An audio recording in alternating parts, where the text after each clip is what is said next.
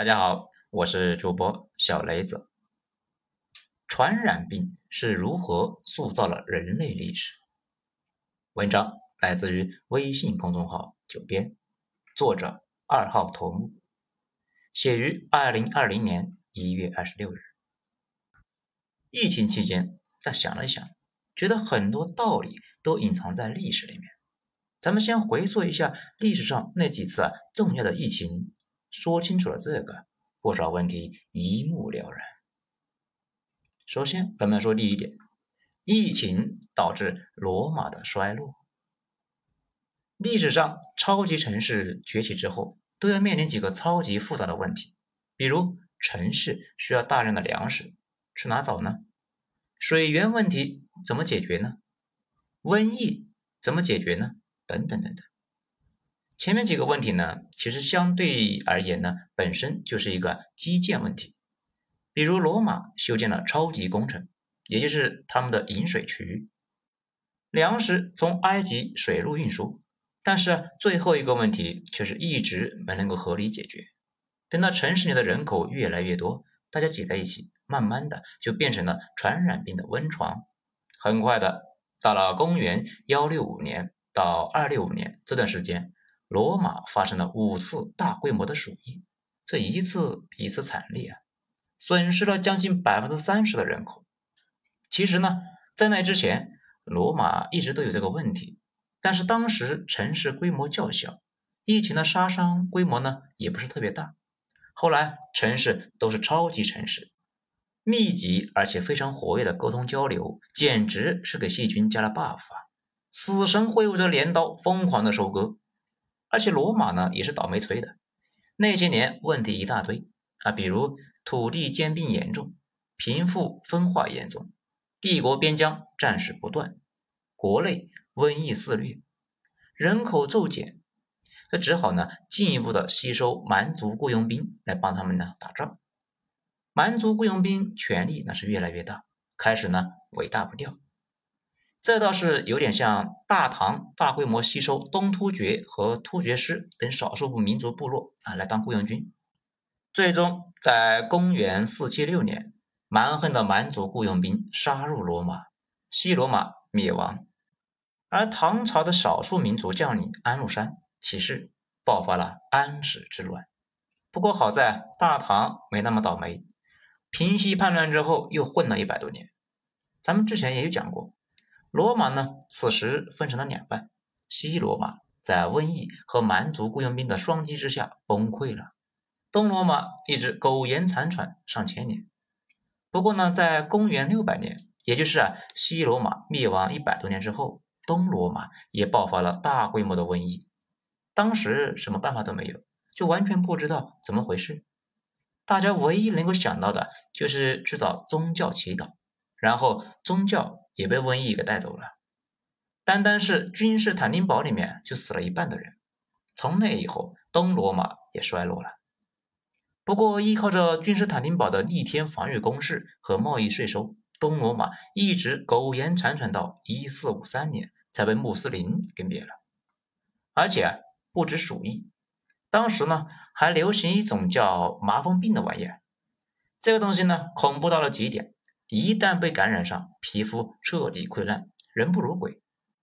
在著名的电影《天国王朝》这里边，爱德华·霍顿扮演的耶路撒冷王就是得了这种恐怖的病，彻底没形了，惨不忍睹啊！照片呢，咱就不放了。在电影里面呢，他是戴着面具的。咱们再说第二个，黑死病助力欧洲出坑。一般来说呢，黑死病就是属疫。这个病是通过耗子身上的跳蚤来传播的，所以叫鼠疫。得病之后，先是淋巴结溃烂，然后呢，肺部也发生病变，最后人喘不过气来，被憋死了。整个人的皮肤由于缺氧变成了黑紫色，又死又黑，所以呢，民间形象的叫它为黑死病。但是很多肺部感染都会导致人死后惨黑，所以严格意义上讲。黑死病不只是鼠疫，还包括其他的肺部传染病。在十四世纪，这个东西呢，在欧洲几乎是每隔一些年就肆虐一圈，中间间隔的时间呢，有时候长，有时候短，有时候啊，好几个世纪它都不来。但是有那么一些年呢，每隔五六年它就来一圈。黑死病肆虐的那些年，欧洲的平均寿命只有二十岁。最严重的一次呢，是发生在一三四七年。这一次呢，一般认为是蒙古人搞出来的。鼠疫其实呢，最早不在老鼠身上，而是在汉塔身上。这是个什么玩意呢？啊，也就是抖音里面那个表情包，就是啊，就是那个可爱的小东西。这经常呢看到朋友圈有妹子啊跟这个东西又是摸又是吻，我就很担心呢，她被自己给蠢死。不过又不方便说，显得呢我大惊小怪，没见过世面。反正嘛，切记一定不要摸这玩意。一三四七年，蒙古人呢在围攻一座叫做卡法的城池，日常出去呢设旱塔烤野味吃，不小心感染了鼠疫，而且呢卡法城那死活是没打下来。后来用抛石机往城里面扔了几具尸体就走了。蒙古人尽管没有细菌学的相关背景和医学博士学位，但是他们有一套自己的逻辑，觉得让萨满给死人施魔法可以诅咒城里面的人，死状越惨的人啊越方便施魔法，所以呢给那几具漆黑的尸体施了魔法扔到了城中啊自己溜走了，而这几具尸体就携带了鼠疫细菌。大家呢一定要注意一下啊，鼠疫是细菌，不是病毒啊。这个咱们一会儿再讲这个事。蒙古人走之后，困在城里的商人们就赶时间去做买卖，就驾船离开了卡法，然后给欧洲人民带去了一份大礼包。同一年，鼠疫就到达西欧，开始肆虐。第一期持续了三年，然后戛然而止。这就跟病菌集体放假回家似的，不知道怎么就没影了。那后来呢？又发生过很多次，都是这样的，来的突然，走的也突然。在这三年里面，欧洲死了两千五百万到五千万人之间，这大约呢占到了欧洲人口的百分之三十到六十。这英国呢一开始很开心的，躲在岛上看欧洲大陆瘟疫肆虐，一度还在寻思啊，准备远征军，等欧洲人死的差不多了，去灭了法国。不过很显然，英国人想多了。没过多久，他们那里也开始有了疫情，四百万人死了一百五十万，王子和公主啊也都死了。那这里呢有个问题，蒙古人自己溜了，他们没得病？当然得了，他们是从欧洲回到中国之后，中间呢途经了中亚，和买买提们谈笑风生，顺便把鼠疫也留给了穆斯林世界。他们走之后，中亚买买提们呢洪水滔天。也是几百上千万的伤亡。随后，蒙古人回到中国，鼠疫也到达中国。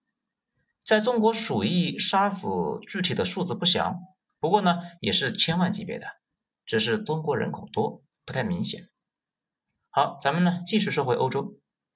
欧洲在上次鼠疫戛然而止之后，今后那就跟赶集似的，每隔六到十二年再来一次，一直持续了一百五十年。每次来了，带走百分之三十左右的人。不过黑死病呢，对于西方有个意外的收获：西方死人太多，欧洲就开始思考用技术来代替人力。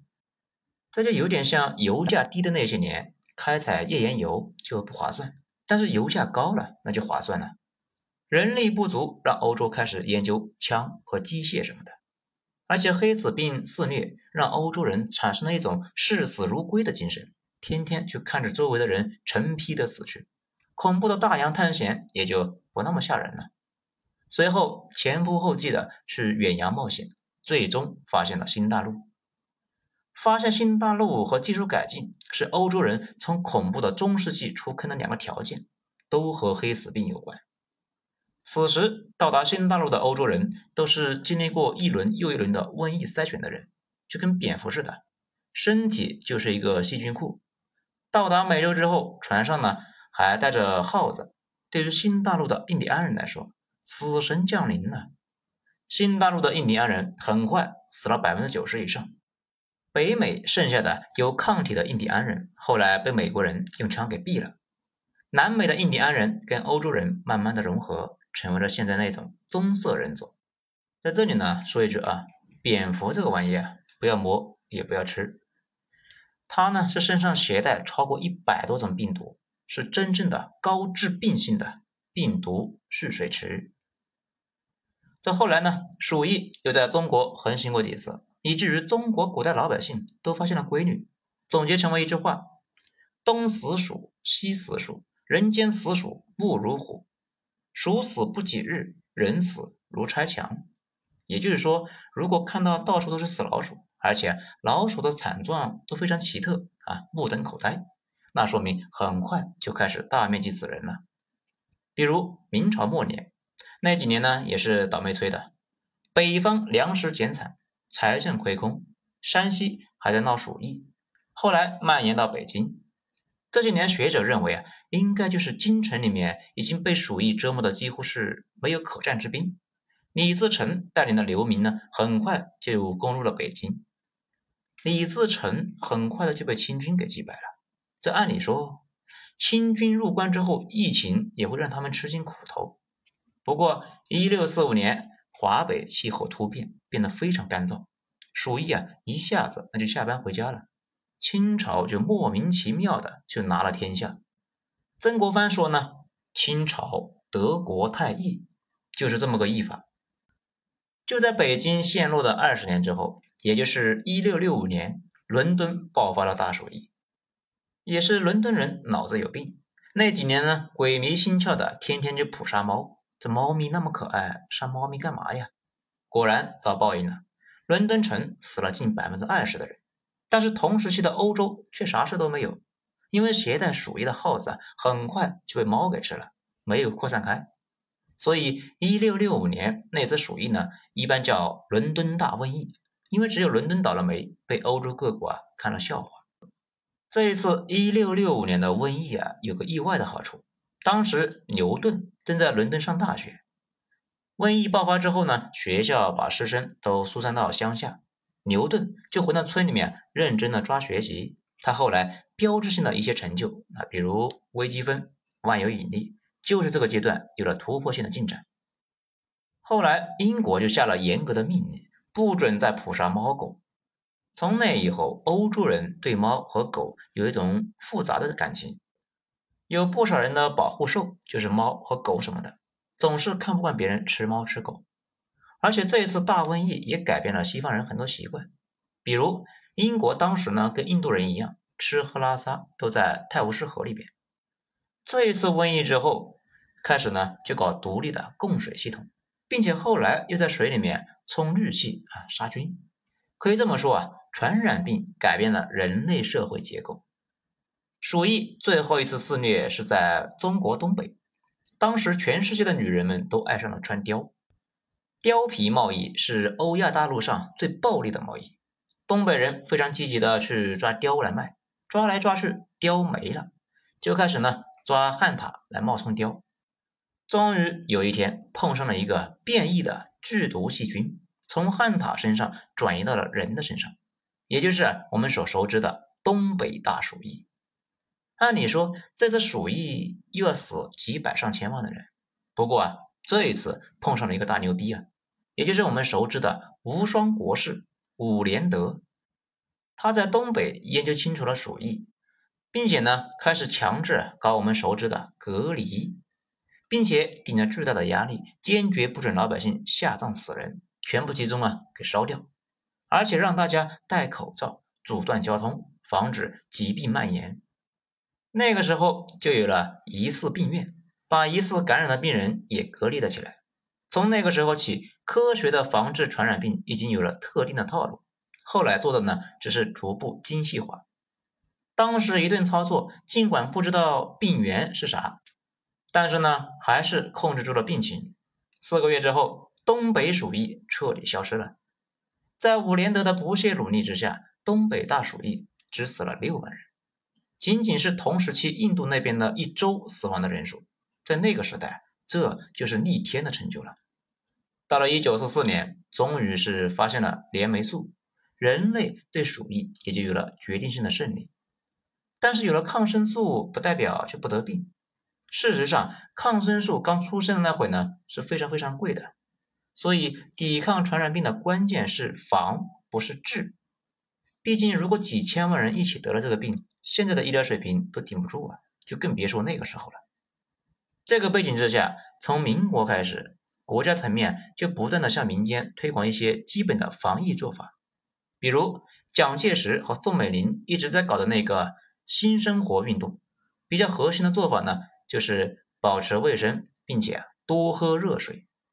但是民国的影响力一直维持在城里面。村里面向来都是天高皇帝远，政府力量无法触及。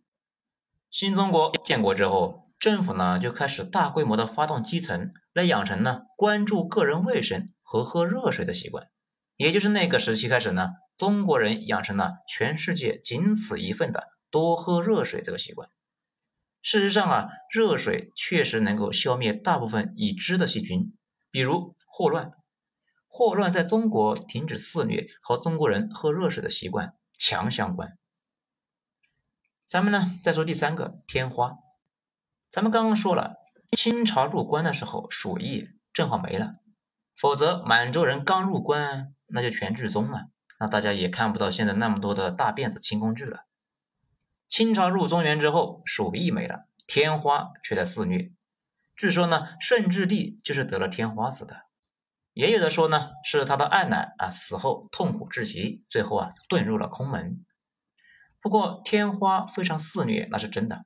康熙一度呢就得了天花，后来自己好了，满脸的麻子。满洲权贵们这一商量，为了避免再过几天再来一次国葬，就把他给推了上去。而且那个时候，蒙古亲王们啊定期要来给北京的瓢把子清地、拜码头。再来一次死一堆，后来啊死活都不敢来了，于是呢就改去汉蒙边界的承德避暑山庄去定期搞联欢会。康熙由于自带天花光环，上台之后啊让大家研究天花。清朝皇室的御医这一顿的翻古书啊，很快就有了突破性的进展。《本草纲目》里面说啊是吃四十九个白色的牛虱子有助于身心健康。唐朝大咖孙思邈，他也发现，把天花病人的疮里面弄点东西出来，涂在别人皮肤上，能够防治天花。大家看出来了没有？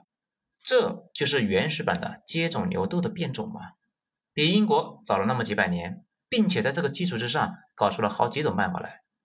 不过清朝皇室呢，这个脑子啊被驴踢过，从这件事上就能够看出来，清宫发现了这么大的秘密，竟然自己呢在那里玩。并没有推广，只有清宫里面从此再没有出现天花，你不知道咋想的。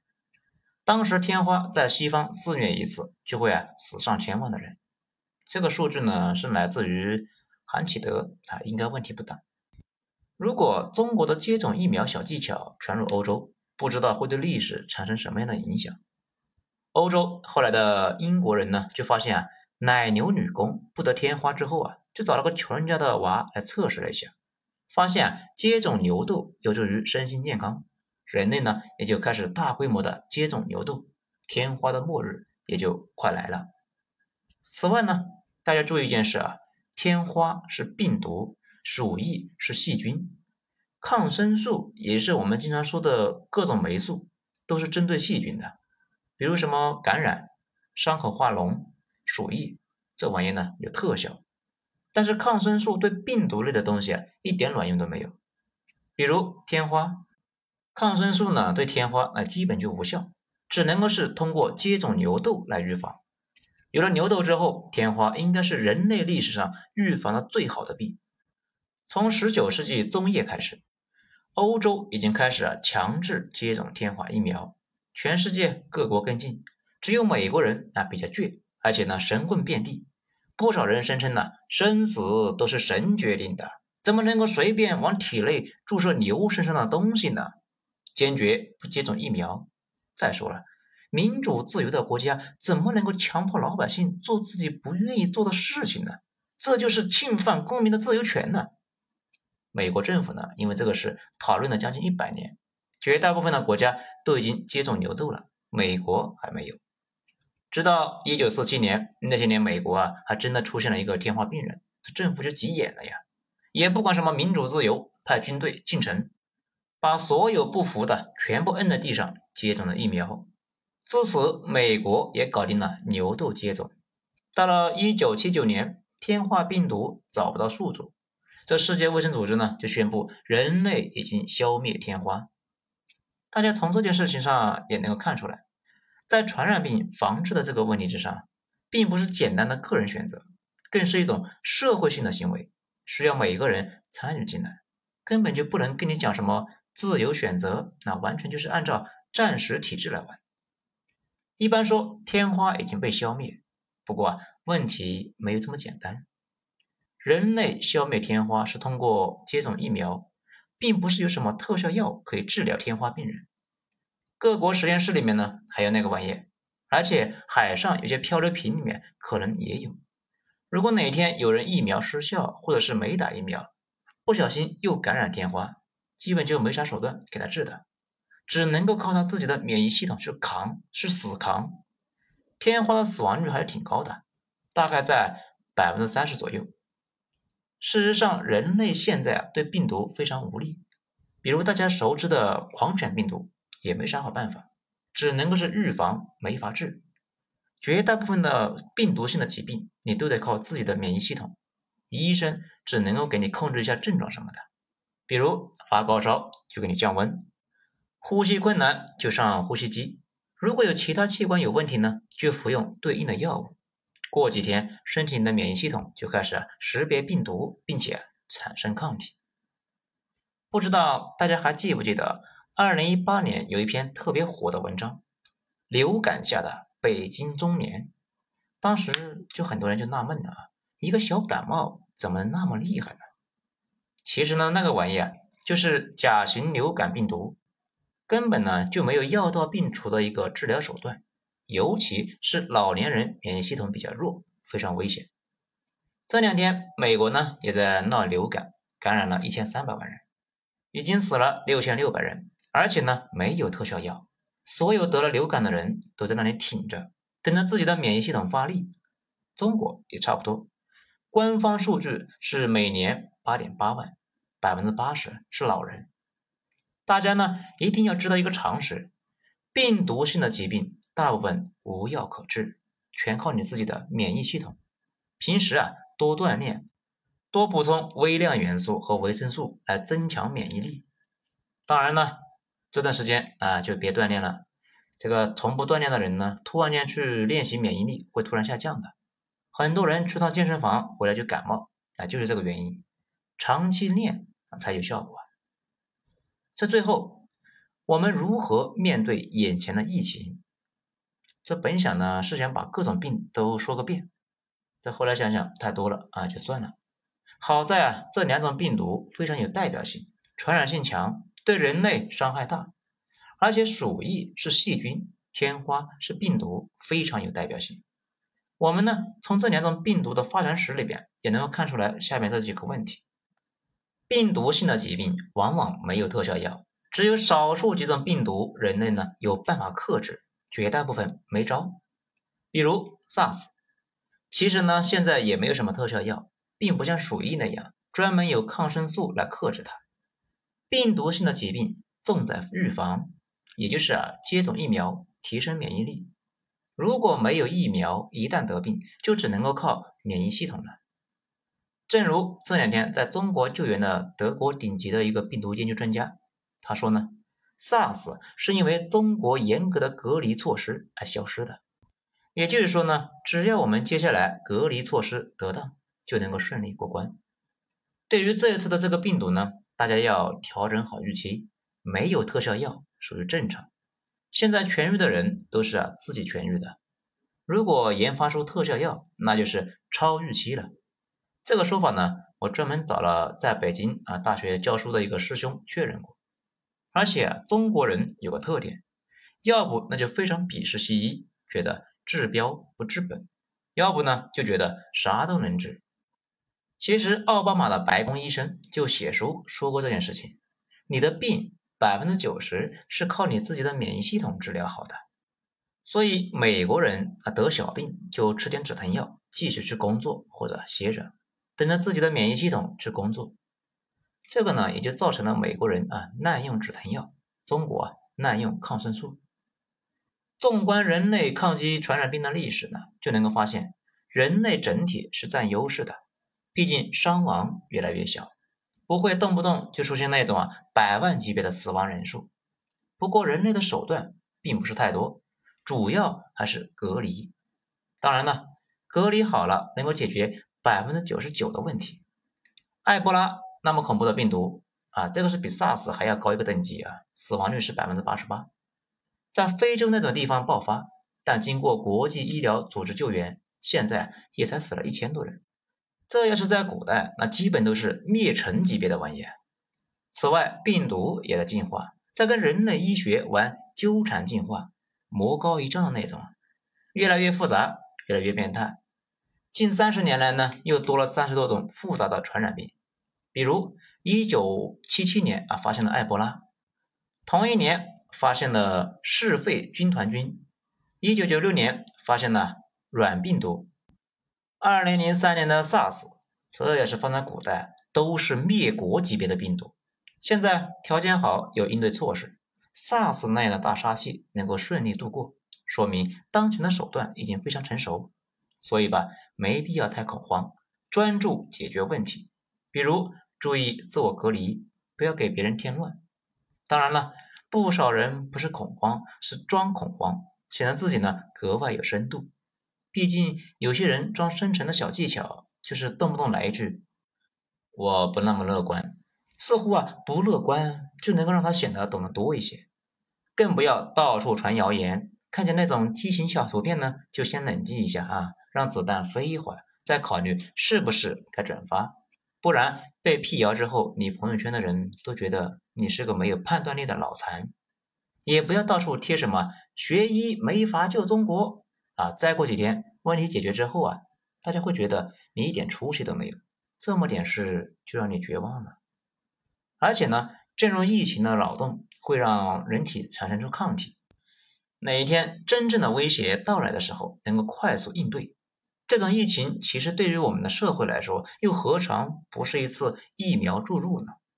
经历过这么一次，从上到下能够形成一系列的共识和应对机制，将来碰上了超级麻烦也能够合理应对，相当于打了社会疫苗。